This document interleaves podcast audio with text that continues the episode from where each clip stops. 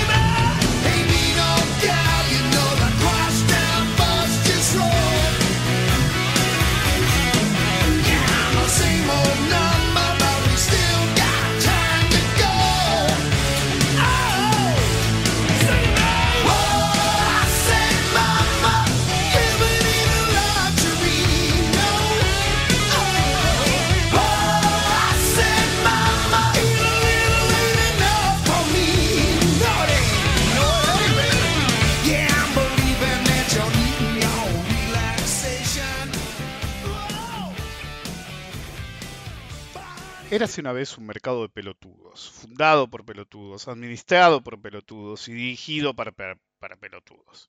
También se llamaba Bolsa de Comercio de Buenos Aires.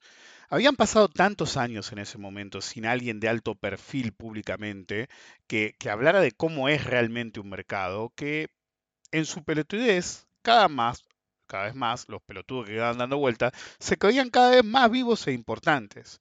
Creían ser piezas fundamentales del mecanismo bursátil y proponían ideas de inversión bizarras, pero repetitivas a través del tiempo. Porque no había vara. Si la vara no estaba ni alta ni baja, la habían tirado a un basurero cuando el que sostenía la vara se había ido unos años. Un día volví y me encontré con esa situación enfrentándome eh, a una caterva de eh, estúpidos por el tema de los bonos en ese momento, que estaban demasiado caros. Yo me acuerdo que había vuelto a ponerle atención al mercado y en algún momento había dicho, eh, le había dicho a mi mujer, no era muy amigo de Twitter, y decía, me voy, a, a abrir, tenía una cuenta que no usaba, pero dije, me voy a abrir una cuenta nueva para ver en qué andan los lados de turno. Y busqué a los tradicionales y lo primero que asombró es que de todos los tradicionales que yo esperaba encontrar, había uno o dos nada más. Tres o cuatro con toda la furia de algunos que no conocía, pero sabía que estaban hacía tiempo. Eh, pero había una caterva, un, grupo enorme de pelotudos, ¿sí? Muy, muy, muy limitados de mente, pero muy ubicuos, que todos habían aparecido en el mercado aproximadamente dos o tres años antes. Todos. Entonces, cuando me encontré con eso, vi que en ese momento la manija era acerca de los bonos. Bonos, bonos, bonos, bonos. Pero no sabían un carajo bonos, porque ponían comprar bonos arriba de 100 de paridad. Y yo boludo, eso está caro. ¿Ok? Entonces, básicamente yo eh, eh, me llené las bolas. Me acuerdo uno que después nunca más habló de bonos, pero en ese momento se hacía el experto en bonos. Poniendo siempre el nivel de riesgo país cuando ya no importaba. Recuerden que yo digo, ciertos indicadores son como el sabor del momento, lo he dicho en el pasado. Y eso hace que... eh, no tiene sentido que repitas siempre la cotización de eh, la cotización de un bono, de un activo o de eh, el riesgo país, el, el valor del riesgo país, si no es algo del momento, ¿sí? Cuando ya no va, no va. Me acuerdo que siempre lo expliqué cuando era el sabor del momento. En una época te, en economía te bombardeaban con los términos de intercambio y parecía que lo único que importaba en ciertos países era la teoría de los términos de intercambio. Ahora nadie habla de los términos de intercambio. Ok, entonces básicamente me enfrenté a ellos de Cruza, sin decir quién era, como un tipo más, un paracaidista que acababa de abrir una cuenta en Twitter, no bardeando como me hacen a mí, sino con argumentos y eh, acerca de los bonos caros y la probabilidad de pérdida por default por el nivel de paridad tan alto en la coyuntura.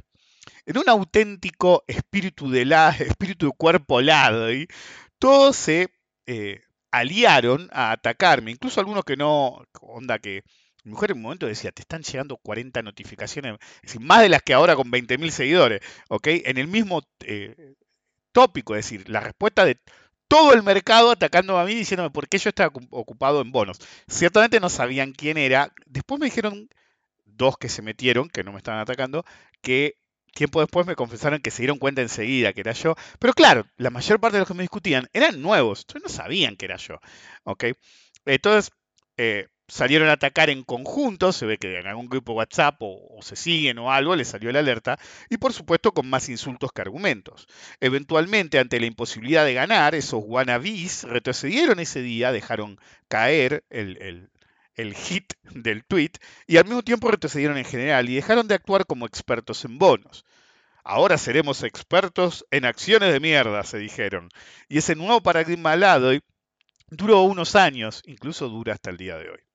Por supuesto, las acciones de mierda, para ganar de verdad, eh, aseveraban ellos mismos, tenés que mantener para el gran movimiento, sí, la super diferencia porcentual, el cambio de riqueza que la generación, como dicen en, lo, en, en la generación de riqueza que cambia vidas. Pero hey, poné todo lo que puedas porque ganar un poco no es suficiente. Así llegaron las elecciones de 2019 en su momento y el paradigma lado y los puso a todos del mismo lado, del lado docente, del lado de los perdedores.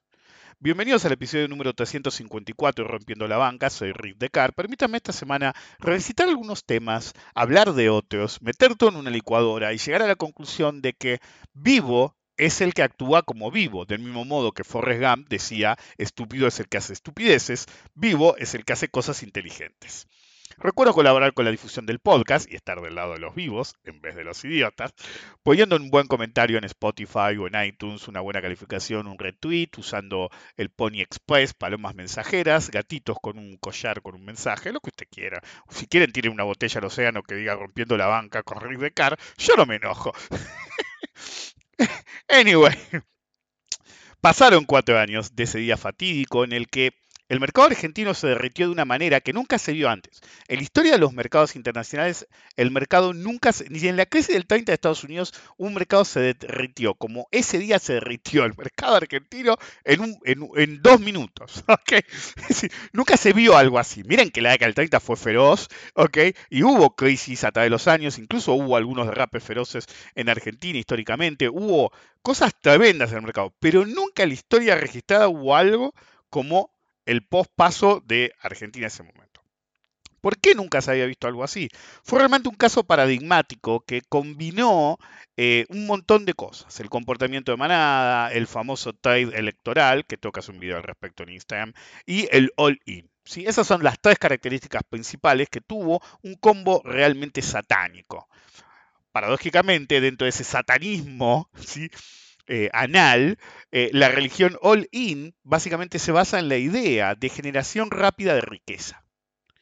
Se equivocan. La idea de estar en el mercado es el crecimiento del capital, no otra.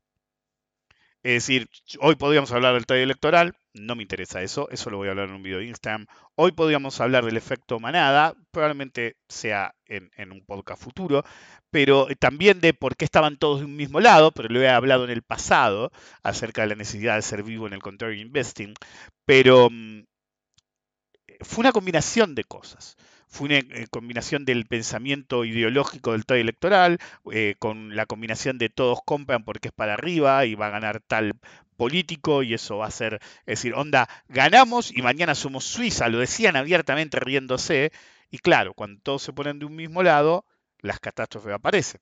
Pero no fue tan catastrófico por toda esa combinación de cosas, sino más bien porque en el combo figuró el concepto de una apuesta total y completa, el all-in.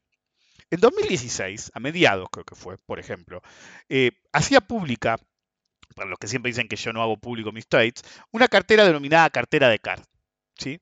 Entonces, como yo iba a mostrar cuál era la cartera de CAR, la financié con solamente 3 mil dólares. Voy a una cuenta nueva, sí, totalmente nueva. En el exterior, le enchufé 3 mil dólares y decía exactamente lo que hacía. ¿Sí? Para que cualquiera pudiera imitarla, verla, seguirla. Me preguntaban y no tenía problema, el foco era dentro del grupo de clientes, pero si me preguntaban, como lo hacía pública en Twitter, ustedes ponen numeral eh, cartera de CAR y van a ver que cada vez que me movía explicaba por qué, a veces no decía el número en el que operé, a veces sí, eh, pero ponía cómo quedaba la cartera después de cada movimiento y cuál era la lógica de cada movimiento, sujeto a que también explicaba el método desde el inicio de cómo se iba a operar. Entonces cualquiera la podía imitar y cada vez que operaba avisaba en Twitter. La cartera de hecho terminó en 80 mil dólares en el lapso de como máximo un año o un año y medio, eh, cuando se cerró. Me acuerdo que se cerró casi totalmente, se operó un poquito más cuando CLF hizo un gap de como el 40%, no me acuerdo cuánto iba, y tenía, era la, parte en ese momento de la cartera que más acciones tenía y se pudo llevar puesto todo, eh, los targets encima con gap, entonces todos lo- los, las ventas de unidades de trading, que eran varias unidades de trading, todas hicieron prácticamente al palo y en determinado momento cerré, di un par más de vueltas, llegando al, óptimo, que de hecho fue más de 80 mil dólares, pero eventualmente si uno quiere hablar mal y pronto, l- la vida útil de la cartera de CAR, por más que después haya continuado, fue de 3 mil dólares a 80 mil dólares en menos de un año. Y todos los que me siguieron, y fueron varios, todos los que me siguieron, consiguieron prácticamente los mismos rendimientos. Se operaban solamente 5 acciones. Se partió con 3 mil dólares, así que la ficha era re chica. Entonces, varias fichas chicas por cada activo, para que se una idea. De hecho, ¿saben lo que hice después? Liquidé absolutamente todo, porque era una cartera simplemente para probar un punto, pero con guita, ¿sí? Y agarré toda esa guita y compré dos lotes enormes para la quinta del trader. ¿sí? Así, con 3 mil dólares y un año de operativa, se compraron dos lotes enormes. ¿Pudo haber seguido operando más con esa cartera? Sí, pero operaba con las otras. Esa al fin que tenía era precisamente mostrar algo específico de la necesidad del crecimiento de capital cuando uno tiene poco capital. Con poco capital, incluso teniendo desde en espaldas otras carteras, otros, otras cuentas con más dinero, fíjense que no hacía all-in. Dividía el capital en varias acciones, pensadas todas las acciones, seleccionadas con cuidado. Hasta expliqué la selección en Twitter, porque lo importante en este negocio es perdurar a largo plazo. Y si tenés una cartera que inicia, por más que tengas otro dinero separado, pero si vos separás X cantidad y es un importe chico, si vos haces all in, lo vas a perder. No puedes ser un apostador. Tenés que crear capital. Y fíjense qué fácil es crear capital cuando uno sabe lo que hace. Si tiene paciencia, por ejemplo, la gente que en ese momento no, no, no operó o, o no estaba, em, no me seguía, qué sé yo, hoy me pregunta por las mismas acciones que hoy no tocaría con ni con un palo, pues no me gustan este valor. Es decir, X, General Electric, las operé en ese momento. Hoy no te las opero ni en pedo. Para un operador es tan importante la ganancia porcentual como la absoluta. Uno tiene que seguir ambas. Pero la realidad es que depende de la cantidad de dinero que tenga cada uno para operar. En una cuenta grande, una variación porcentual pequeña puede implicar una ganancia sideral que decís salí de ahí y realizá la guita.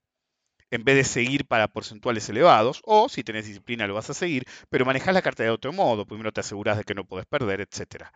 Eh, esta posibilidad de que en una cartera grande uno requiera menos rendimientos porcentuales para tener una ganancia enorme en absoluto que les sirva, presiona menos a la búsqueda de super trades. También presiona menos a operar constantemente. Genera paciencia, porque dado el nivel de capital, cualquier trade que sea bien provisto de conocimiento intelectual y práctica, experiencia, atrás va a dar un rendimiento enorme, uno tiene tiempo de tomar la decisión.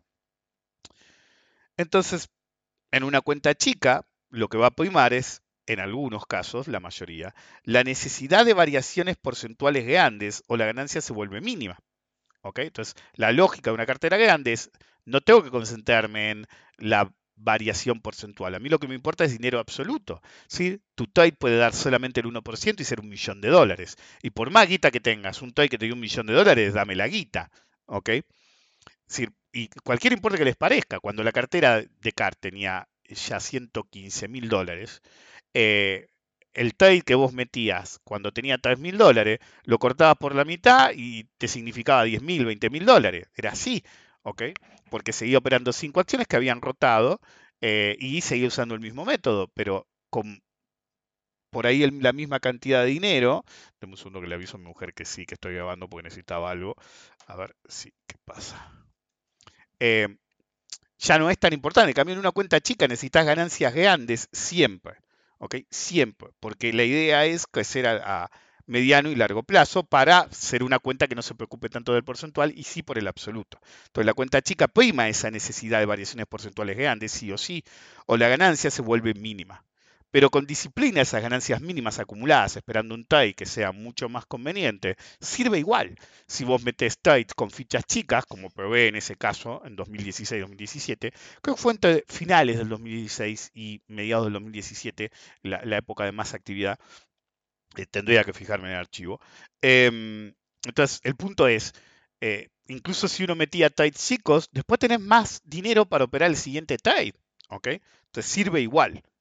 Obviamente, en una cartera chica tiene que privilegiar la diferencia porcentual más importante, pero también tiene que privilegiar no arriesgar todo el capital y no perder dinero, porque si no estás peor que antes. Pero el problema de la cartera chica es que hace que el operador chico tienda a sobreoperar, a apalancarse y a no diversificar, disminuyendo su probabilidad no ya de ganar, sino de sobrevivir.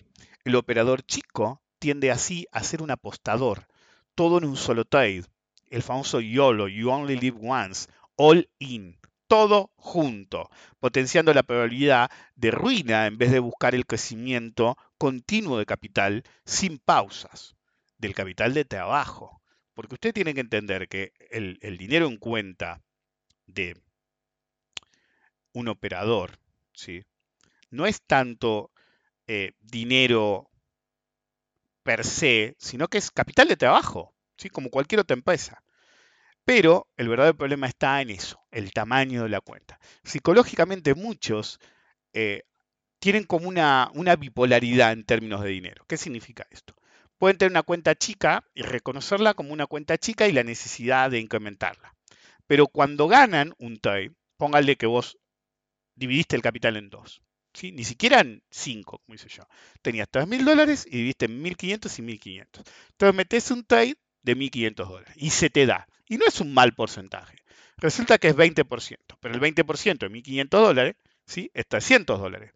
Entonces, ¿la bipolaridad en qué consiste? Reconocen la cuenta chica y la necesidad de incrementar el capital, pero cuando ven el resultado del trade en 300 dólares, lo comparan no con el capital de trabajo que tienen, sino con otras fuentes de ingreso, un sueldo o lo que ganan otros operadores, o algún sentimiento difuso de cuánto debería ganar un operador por trade, y miran y le parece poco los 300 dólares, y empieza a pesar la idea de encima tenía razón. Si yo hubiera puesto los 3 mil dólares, no hubiera ganado 300 dólares, hubiera ganado 600. Y empiezas a tirar de ese hilo.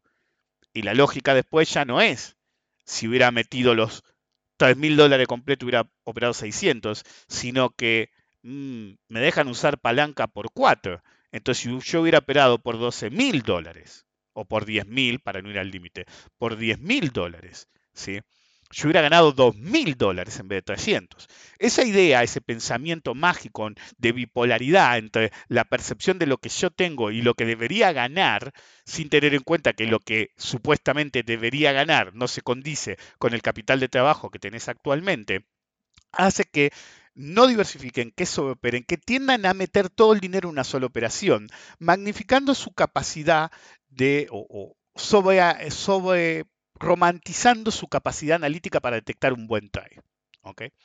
Entonces, incluso si tienen un pensamiento difuso sobre el stop, en el cual dicen, bueno, meto toda la guita, meto los 3.000 o 10.000 dólares usando palanca, ¿sí? y peor caso pierdo el 10, y si no busco el 20 o el 30, incluso en ese radio, si vos estás usando palanca, el palazo a tu capital total de un 10% de una cartera de 10.000, ¿sí? no es que perdiste el 10% de la cartera, sino que perdiste 1.000 dólares que es el 33% de la cartera.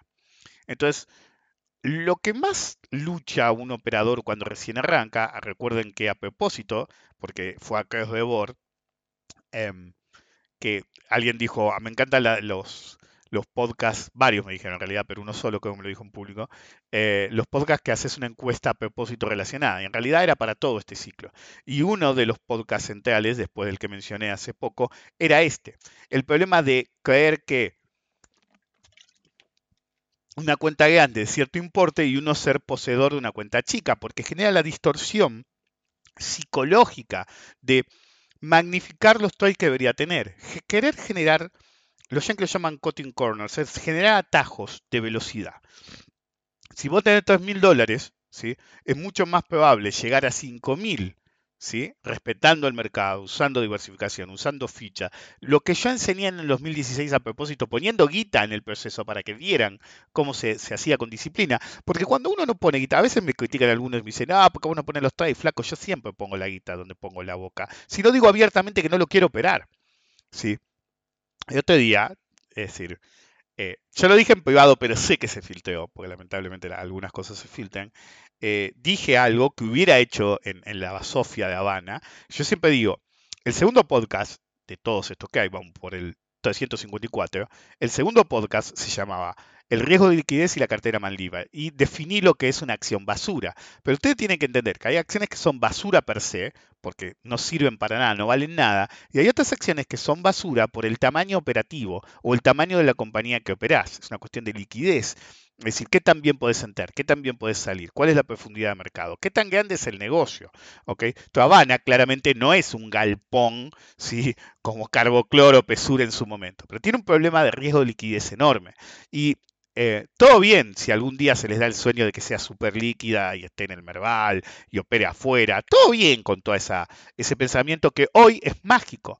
Sí, algunos piensan que tenés que estar antes para aprovechar la ganancia. Sin caguen, Pampita se los cogió a todos. Entonces vos tenés que operar cuando realmente ya no hay riesgo de liquidez. Si no, no es que estás operando a tu favor. Estás haciéndole el negocio a ellos. Pero bueno, dije que por X razón, no la voy a repetir, hubiera operado a Habana, ¿sí? Y eh, ya había hecho la transferencia al broker para comprar y no llegaba, ¿sí? Encima me trolearon porque me pasó con una y me pasó con esa. Es decir, era como el destino diciendo, no, vos no tenés que operar a ok, entonces ese día no entraba, no entraba, pasaban las horas y no entraba la guita. Ahora, al día siguiente, obviamente, la plata estaba en la cuenta, ya dije, no, se me movió, subió el 7%, fue, dije, ya, se me escapó y tampoco estaba muy convencido. Sabía que iba a subir, pero estaba muy convencido. Eh, y siguió subiendo. Y a partir de ahora, cuando mando plata a esa cuenta, me aparece en 5 minutos, entonces me trolearon, básicamente. Pero este, aparentemente lo que se filtró, ¿sí? lo nos reíamos, miren lo que es la psicología del operador. Que un operador como yo, que te dice, ya no opero esa basura, diga abiertamente, porque lo dije abiertamente, no sé qué tan en público lo dijo, pero primero lo dije en privado, dice que se filtró, pues alguien me lo comentó, que, que circuló. Dije, iba a operar a Habana y me la perdí. Y yo creo que lo que más pegó para impulsar el papel no fue que yo dijera que en determinado momento me parecía que iba a subir y que por eso la quería comprar, sino que lo que más pegó de todo es la famosa frase fatídica que no dice el que se la perdió, sino que dice el que ataca al que dice que, uy, yo no compro, supóngase que yo hubiera dicho, yo no compro la basura de Habana, alguien te dice despectivamente, te la perdiste, ¿ok? Y en realidad yo mismo lo dije, mira, hubiera comprado Habana y me la perdí, ¿ok? Y los de afuera, los que no saben que es Habana, es una compañía que hace golosinas, eh, si saben el término, son primariamente alfajores, cafés, eh, tiene, es muy importante en Argentina, muy famosa y tiene eh, franquicias, etcétera. Es decir, salvando las distancias sería como una especie de Starbucks la franquicia. Em, hasta me atrevería a decir que es mejor que un Starbucks, pero bueno, la escala es otra, claramente. Eh, entonces, yo creo que el momento que yo dije eso, debe haber corrido con la pola, porque alguien me dijo, me llegó el comentario de toda esa gente diferente, que me dijeron, no hablaban de otra cosa a la mañana. Bueno, el punto es, eh, encima yo me reía, dije, y me la perdí, ¿viste? Porque si ustedes no se ríen de ustedes mismos en el mercado, ustedes tienen que tener la capacidad operativa y resto de no solamente tomarse en serio el mercado, sino al mismo tiempo tomárselo relajadamente y reírse de ustedes mismos. ¿ok?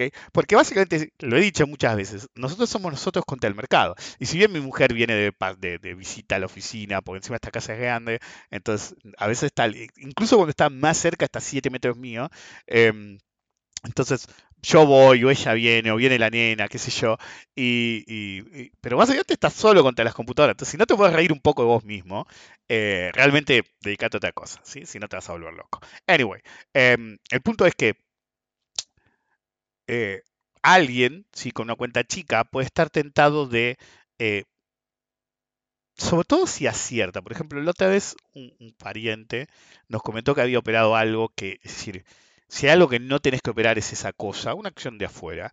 Es decir, eh, en un nicho saturado o fuese un negocio, no voy a decir qué compañía es, que realmente es el peor de todas, Es decir, de todos los que dan ese negocio es la peor, la que llegó última y la que no puede competir, con los otros porque tiene que competir con titanes como Microsoft, Google, Amazon o, o los first starters. Realmente no es viable. ¿ok? No digo que vaya a fundirse, porque hay, pastel para todos por ahora, hasta que en, eso- en esos nichos haya consolidaciones. Y el, tema es qué tenés además, porque Google tiene algo mucho más elaborado, Microsoft tiene algo mucho más elaborado, eh, Amazon ahora tiene algo mucho más elaborado que ser solamente lo que antes conocíamos como Amazon. Entonces, cuando vos ofreces solamente una partecita del negocio y tampoco sos el mejor, ni tenés los mejores precios, realmente no sos un contendiente para los grandes. Es como expliqué una vez en términos de la guerra de streamers, em, de servicio de streaming. Es decir, Netflix es el perdedor. Por más que vaya ganando y se mantenga en el tiempo, vos no podés competir con industrias que ya están asentadas y el streaming es un side, un side gig. Cambio, es tu centro. ¿Ok? Anyway. Eh, entonces, eh, le pasó que ganó como el 20%. Entonces, si bien no me va a ningunear a mí, eh, el tema es que después le- yo le dije a mi mujer, es lo peor que le puede pasar, porque pues no hizo un verdadero análisis. Y él, la única forma de que se enterara que esa acción existía era mirar por internet en algún grupo de pelotudos que dijeron, mira, tal acción, qué sé yo, bla, bla, bla. Y la levantó, le funcionó. Entonces, ¿qué, qué te haces? Te haces un jugador que labura por que labura en tips. Entonces, sos un jugador que tuvo un good break, ¿ok? Entonces, ¿qué vas a hacer? Te genera una cierta falta, perdón, falsa confianza en la cual eh, la próxima vez, si te gusta tanto o te convences tanto como te convenciste con esta, vas a decir, gané el 20, debería poner más guita. Y así tienden a poner toda la guita que tienen en un solo trade. ¿Por qué? Porque el, en porcentual fue un montón, pero en absoluto no fue tanto. Entonces, ven los porcentuales enormes, pero no ven el producido suficiente. Entonces, me acuerdo que alguien decía, antes de eh, caer en esa falacia, llamémosla, psicológica de la necesidad del all-in. Me acuerdo que un tipo que laburaba, ¿sí? Eh, ganó, hizo un trade del 100%. Y entonces estábamos en la bolsa y viene y me dice, sí, sí, le gané el 100%, pero fue la mitad de mi sueldo. Sí, no gané ni la mitad de mi sueldo, no me sirve. Y yo le digo, boludo, pero ahora tenés más guita en el próximo trade lo puedes alimentar con más dinero. Sí, sí, es lo que voy a hacer. La próxima vez pongo toda la guita junta. Adivinen lo que pasó. No, se equivocan. La segunda vez también le fue bien. ¿Ok? Tuvo suerte. Era una época del mercado en la que era muy difícil pifiarle si comprabas. ¿Ok? Pero si, no sé si fue la tercera o la cuarta vez, falló. Pero como estaba convencido que iba a volver, no cerró y no tenía stop. 90% abajo cerró. Eh, perdón, 75% abajo cerró, debiendo guita. ¿Por qué? Porque no solamente había puesto toda la que tenía, sino que some, había usado palanca. Entonces, la vez que falló y la dejó correr, ¿sí? Y si hubiera ganado esa vez, le iba a pasar otra, porque por la, probabilidad de ruina funciona así. Si vos metes toda tu guita junta en cada trade, por más que uses un stop, eventualmente vas a ser caput. Eso yo ya lo he explicado, lo he explicado en seminario, pero no es el tema de hoy. Ese tema es la necesidad psicológica de la distorsión bipolar entre el capital que tenés y los ingresos que tenés. Es decir, vos no podés pretender ganar millones si tu cuenta es chica. Si vos intentás ganar un mucho con una cuenta chica usando sobreoperación, all-in o apalancamiento, vas a perder todo lo que te costó tanto. Porque tu cuenta no es chica porque te compraste siete casas, cuatro Bugattis y, vivís la gran vida. No, te costó juntar esa guita y vos querías ser un operador o querías invertir en el mercado. Eso fue lo que pudiste conseguir. Si vos ninguneás ese dinero apostándolo y lo perdés, es un gran golpe para vos. Te costó conseguir esa guita. No le falten el respeto a la guita. La primera regla en el mercado es entender que vos tenés que compararte con vos mismo. Entonces, si vos tenés una cuenta con mil dólares, no podés pretender ganar mil dólares o más por trade, incluso si apostaras todo el dinero. Ok, yo entiendo que a poco dinero es difícil hacer trades, ¿sí? Incluso vos tenés mil dólares de cuenta, es difícil fondear cada trade con 500 dólares y decir, uy, bueno, pero dos. Y el riesgo existe, porque lo óptimo es operar de a 5. Lo entiendo. Nunca jamás, ¿sí? Yo entiendo que si pones 100 dólares no te va a quedar otra, pero lo más probable es que los pierdas. Pero bueno, digamos que en el momento que haces un hit de tu cuenta son por lo menos mil dólares, ya deberías estar operando dos activos diferentes. ¿Ok? Y si vos tenés 3 mil dólares, si yo pude operar cinco activos diferentes con múltiples fichas, ni siquiera entrando all in en cada una, es decir, si ustedes dividían el- el capital de 3 mil dólares en 5, ¿ok? Ni siquiera ponía toda la guita junta, sino que hacía lo que yo siempre hago con steps. Y claro, ustedes pueden decir, pero ¿cómo te daba? ¿Qué tan grande era el step? Si tenía 5 acciones y encima ibas a tener múltiples steps. Simple, agarraba, ¿sí? Y operaba con opciones. ¿ok? Y en el grupo de clientes hasta decía qué opción, ni bien se hacía mi trade, decía qué opción había usado. Entonces, ¿qué hacíamos? Lanzábamos puts, ¿ok? En acciones que ya estaban baratas, en vez de comprar. Pero yo calculaba cuántos puts de acuerdo al tamaño de postura. Entonces, si no llegaba a ejercerse, igual iba a ganar hasta más que si hubiera comprado el papel y vendía en el punto correcto.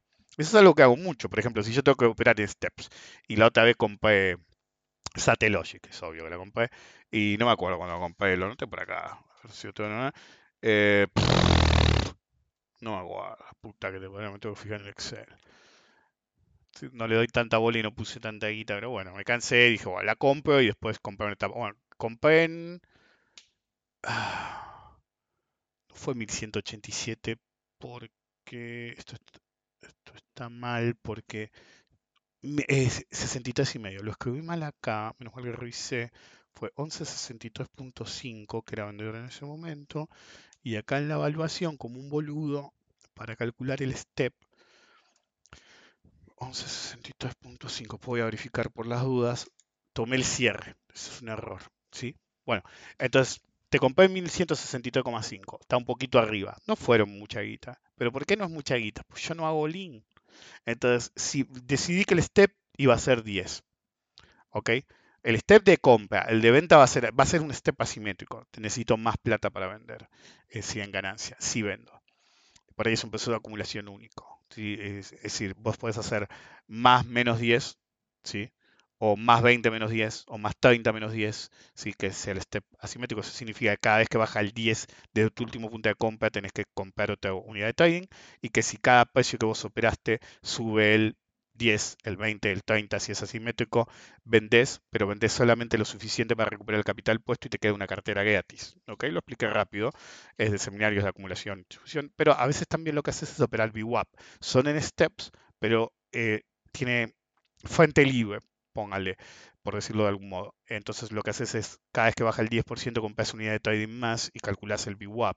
¿ok? La unidad de trading siendo monetaria, cada vez compras más acciones, entonces básicamente el VWAP cada vez es más bajo y no estableces un profit target per se, sino básicamente es un proceso de acumula- acumulación y después ves qué pasa. ¿Por qué puedo hacer eso? Porque yo puedo calcular a dónde debería ir Satellogic, no sé cómo termino hablando de esto, en, em, en dólares en el exterior, pero en Argentina tenés un, un proceso devaluatorio e inflacionario, lo que puede hacer que la acción suba de un modo mayor, sí en pesos obviamente, que lo que pase afuera. Entonces, si yo pongo un profit target, por ahí manco el movimiento. Entonces, el movimiento que podía ser 1, 2 dólares o lo que fuera en el exterior, acá va a ser 1 o 2 dólares, pero en términos de pesos va a moverse más. Si vos llegás a poner un profit target y hay un desfasaje en cierto momento, eh, subestimás el movimiento. Entonces, hay un punto en hacer operación en, este- en estos casos de VWAP. Eso significa que no pones un profit target específico en el futuro, ¿ok?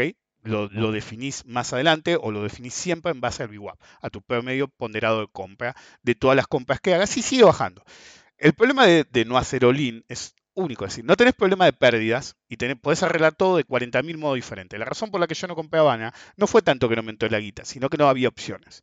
Yo sabía, como no la sigo, asumí que tenía opciones, o que yo podía abrir los contratos y asunto terminado, y si se operaba, se operaba, y si no, no, y necesitaba puts y calls. ¿ok? Entonces, si hubiera tenido puts y calls, yo ya tenía exactamente, la pensé eh, mirando videos en YouTube a las 3 de la mañana antes de dormirme, para se den una idea. Entonces iba a hacer ciertas combinaciones, primero de puts, después de puts y calls, eh, de acuerdo a lo que sucediera, y casi no iba a intervenir en el papel a menos que me ejerciera algún put vendido. Entonces, en realidad iba a hacerlo a través de opciones, que es mi especialidad, una de mis especialidades, y cuando llego no tenía opciones. Y cuando miro no me llega la plata. Y bueno, tampoco voy a comprar el papel. Y digo, bueno, me la perdí, fue. La dejé pasar. No la perdí, la dejé pasar. Es algo que siempre tienen que entender. Muchas veces, a veces conviene dejar pasar. Bueno, anyway, si vos compras 11.63 y medio, ¿sí? o 1.162 pesos la acción, y pones un stop del 10, eh, un step, perdón, del 10 significa que si baja el 10 tengo que comprar misma cantidad de dinero, es 1047,15. ¿ok?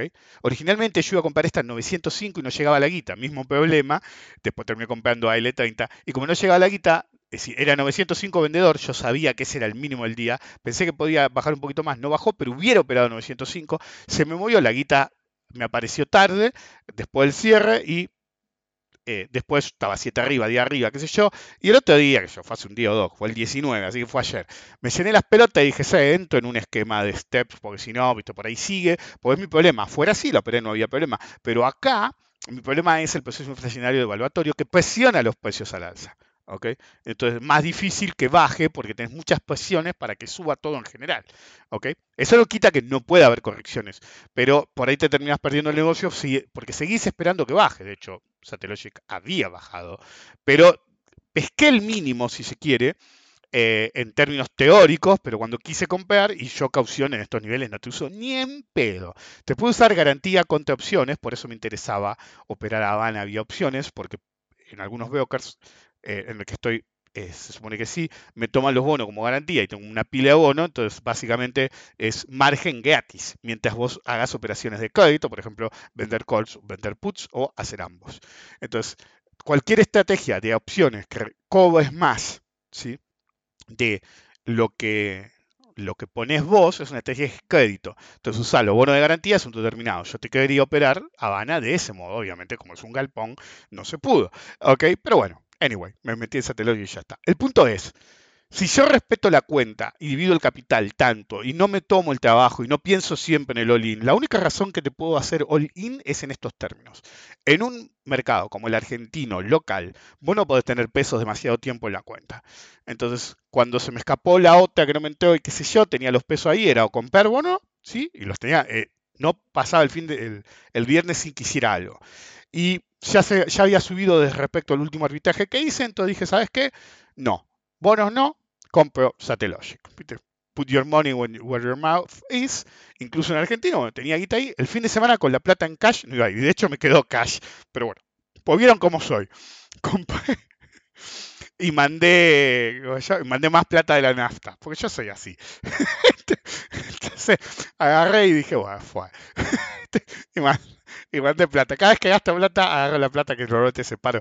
Yo sé que es mucha plata para la nafta, pero no pienso, mando la guita y después dijo que quede, que y después termino mandando la bolsa. Este día le digo a mi mujer, voy a mandar más plata. Y me dice, ¿vas a mandar la plata de la nafta? Sí. ¿Cargaste el tanque ya? Sí, sí, yo lo cargué. Igual lo podés pagar con otra cosa, pero yo en joda digo que esa es la cuenta de la plata de la nafta. Em, en, en cualquier caso, fíjense que yo no le falto respeto al mercado y tampoco lo presiono mucho. Si vos haces mucho all-in por una cuestión de, eh, chicos, no compré mucha Satellogic, ¿eh? porque también es un galpón, entonces la ficha es chica creo en el galpón, no está en un galpón y puede ser un negocio en el futuro y es un negocio del futuro. Entonces, si ustedes creen que pagué una millonada en Satellogic, afuera ponele, pero acá, acá te compré literal, a posición valuada a fin de día, bueno, te les digo la cantidad de acciones, 160 acciones. No es nada. Hace 10 años este, que operaba más en Argentina que en el exterior, ni en pedo te comprabas solamente 160 acciones. Como mínimo eran 2000. ¿ok? Pero hoy te compré 160 acciones, que en el mar de bonos es nada. Encima es la cuenta más chica que tengo. ¿sí? Pues tenemos varias cuentas, pues yo siempre digo, no es por problema de trámite o algo. Es decir, tenés una cuenta de agente A, un agente B, el agente C, si hay un martes 13, tenía la, la guita dividida entre esa gente. Y de hecho, en el que menos plata tengo es en este.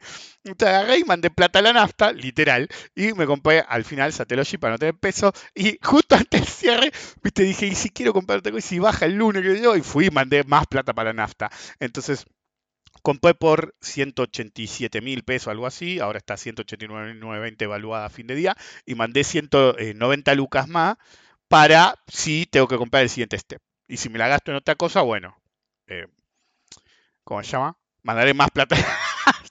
es así nomás. Bueno, el punto no es ese. El punto es, vean cómo yo, es decir, a pesar del lugar que tengo ahora, también a veces manejo carteras chicas, pero no más allá de la necesidad de mantenerme en niveles de riesgo controlables en activos o agentes o llamémoslos en general intermediarios que pueden ser peligrosos. ¿Ok? Pueden ser peligrosos. Hasta tu mejor amigo bursátil te la puede poner como broker. ¿eh?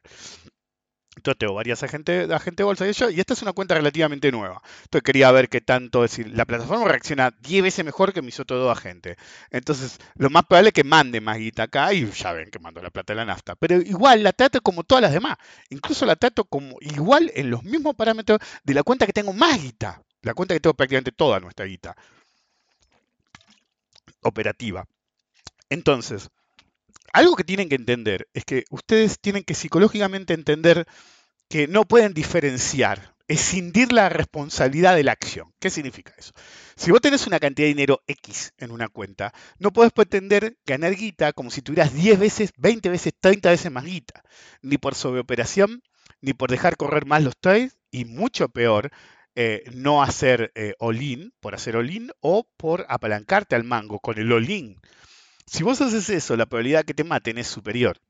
Si a ustedes les costó fondear una cuenta, respeten ese dinero y traten de masajear su posición, ganar dinero, acumular dinero en términos de esa posición en sí. Yo tengo eh, clientes, eh, gente de capacitación, lo que ustedes quieran.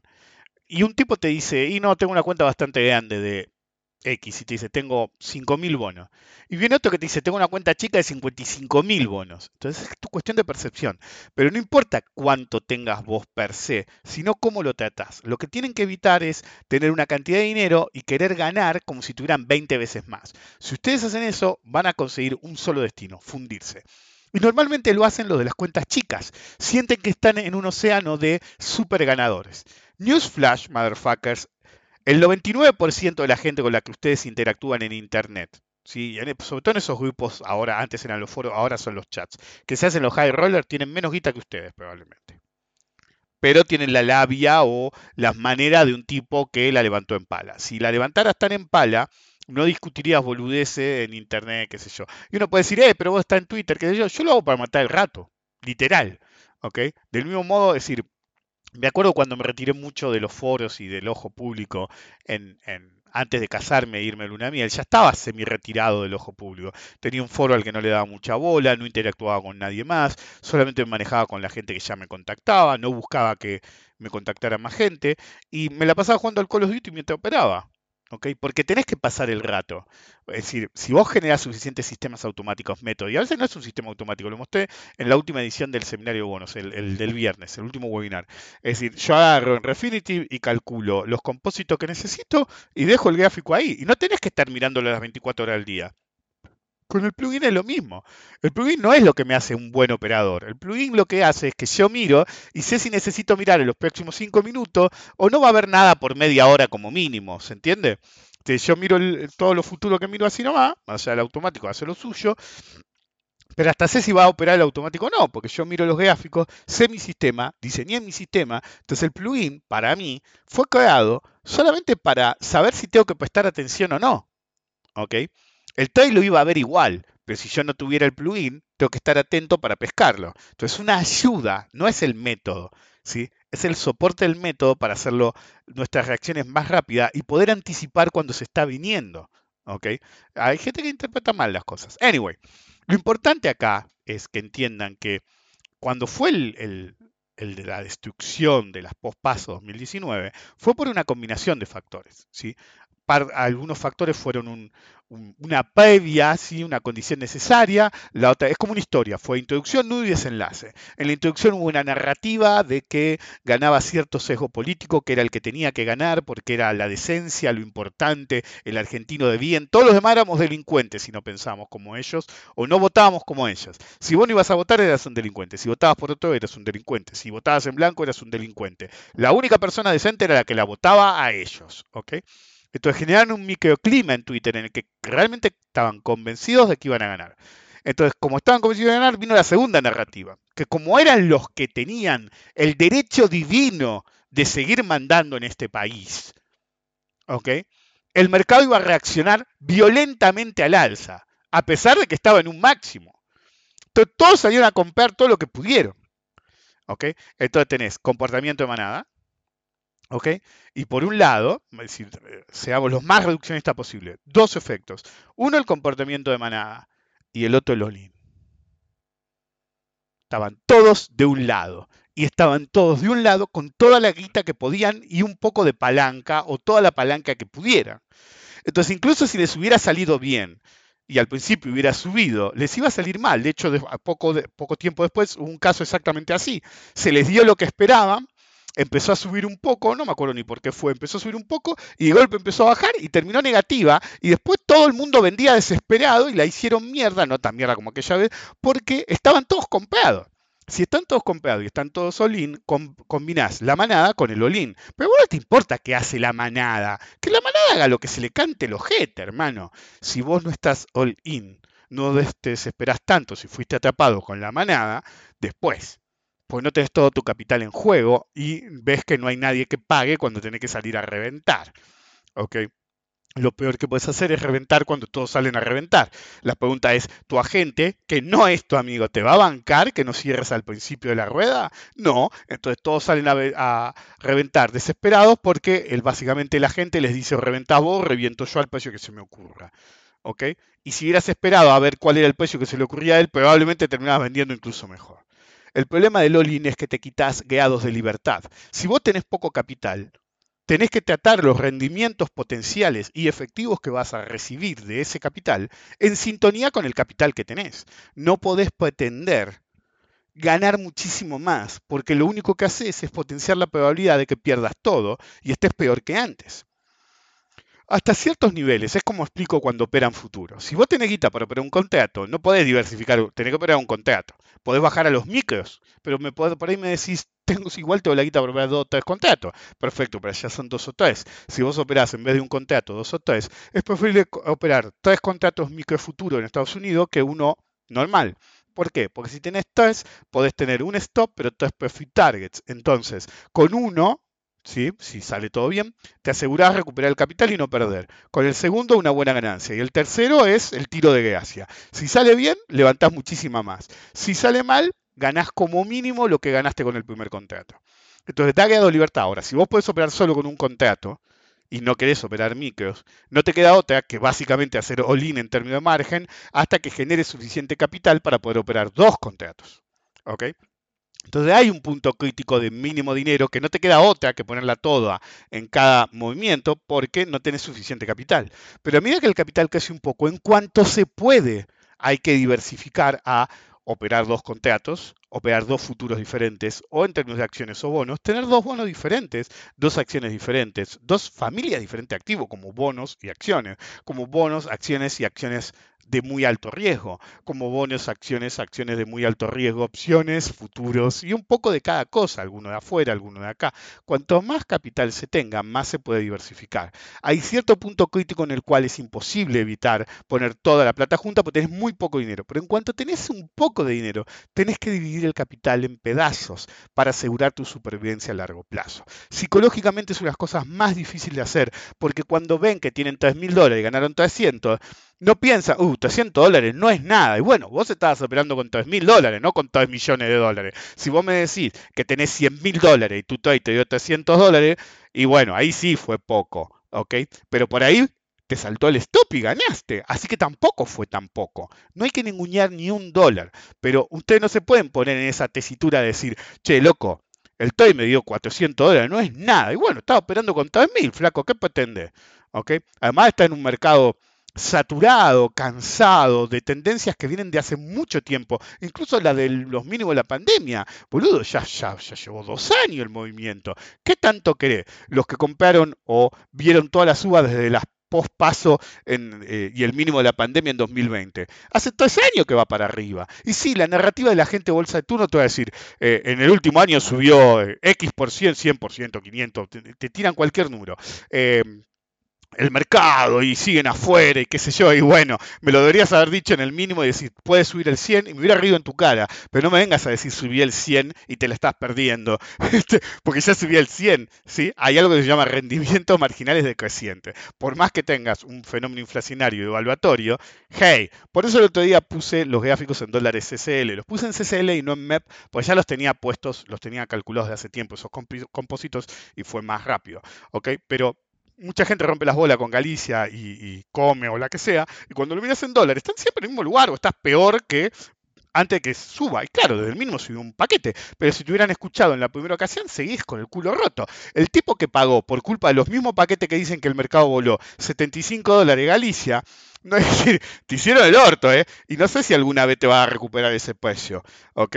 Me acuerdo que pasó con Tenari, cuando Tenari tocó 120, después se fue a 20 y nunca más se recuperó, ¿eh? Nunca más, ¿ok? Entonces hay que tener cuidado con ese efecto psicológico, hay que tratar de restringirlo. Cada vez que metan un trade, tengan en mente qué trade es, qué se supone que tiene que dar y compárenlo con lo que tienen, no con el absoluto producido después. Si tu 20% por trade son 300 dólares, hace caja, ¿ok? Hace caja, porque si tenías, por ejemplo, 3.000 dólares y sacaste entre varias cosas que hiciste, eh, 20%, ¿sí? Te da 600 dólares. Genial. O tenías 1500, te da 300 dólares. Para la próxima vuelta, ya no tenés 1500 dólares, tenés 1800. ¿Ok? Y si lo volvés a hacer bien, un día te encontrás con 2000, entonces el próximo 20%, ¿sí? No van a ser 300, sino van a ser 400. Lo importante es el crecimiento del capital de trabajo a largo plazo. ¿Ok? Siempre.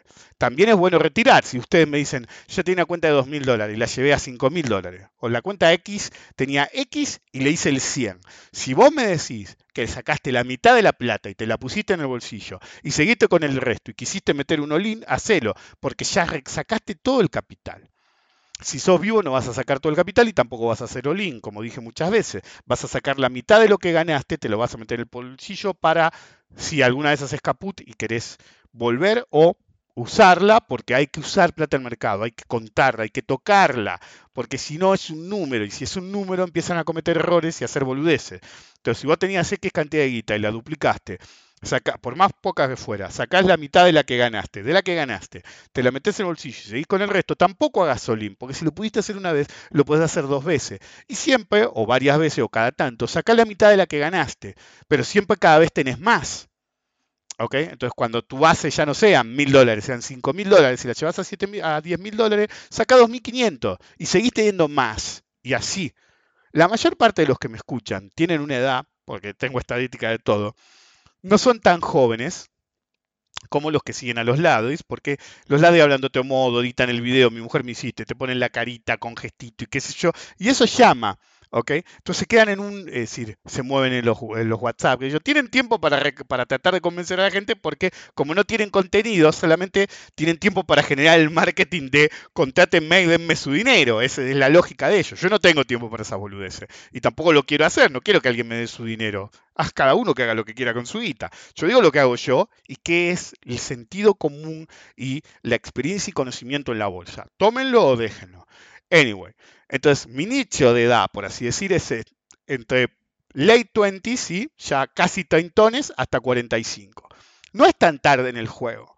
¿ok? Separas un poco de dinero, haces lo que hacer a largo plazo. Si vos te mantienes 20 años en el mercado, con el dinero que tengas hoy, te garantizo que si haces las cosas bien, van a tener un paquete de guita dentro de 20 años. Y se vuelve geométrico o exponencial, depende de la habilidad de cada uno, en el cual cada vez tenés más dinero, tú tenés más grado de libertad, más capacidad de diversificación y más capacidad de aprovechar los buenos negocios. ¿Cuántas veces le dije hay que mantener siempre una liquidez? El que no me dio bola, cuando vio los mínimos los bonos, no pudo comprar.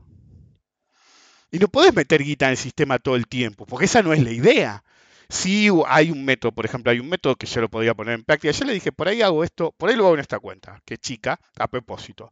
Em, que hay un método de steps en el cual no importa lo que valgan los activos que vos tengas en cartera o los que elijas adicionales, todos los meses pones X cantidad de guita para comprar algo. Entonces vos elegís la ficha, 100 lucas por mes, 200 lucas por mes, 50 lucas por mes. Es decir, es un modo de ahorro, pero cada vez que la pones, entras en un sistema de steps. Es un sistema de capitalización en el cual sí pones guita sobeante, no estás obligado obviamente que sea todos los meses, pero básicamente es una combinación del efecto acumulado del interés compuesto en nuestras inversiones más una capitalización como si fuera una jubilación, ¿sí? literalmente. Esas son cosas que uno puede hacer para evitar el constante all-in y los sesgos psicológicos que nos obligan, literalmente obligan a perder dinero.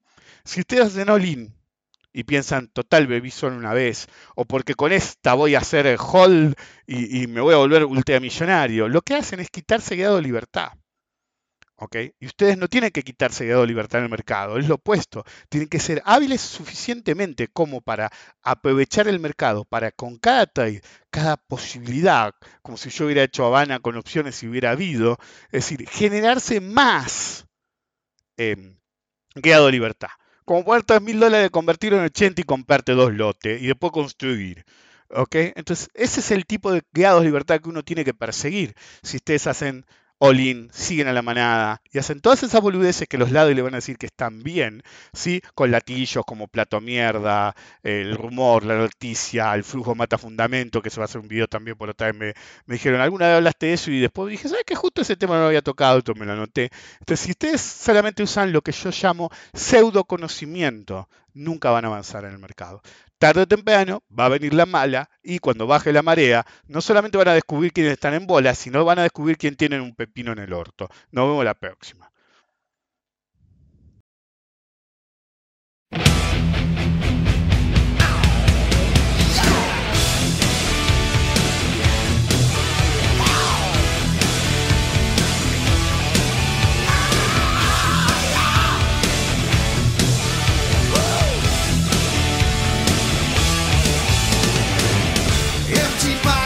Never stop me from a singing a blue streak. No,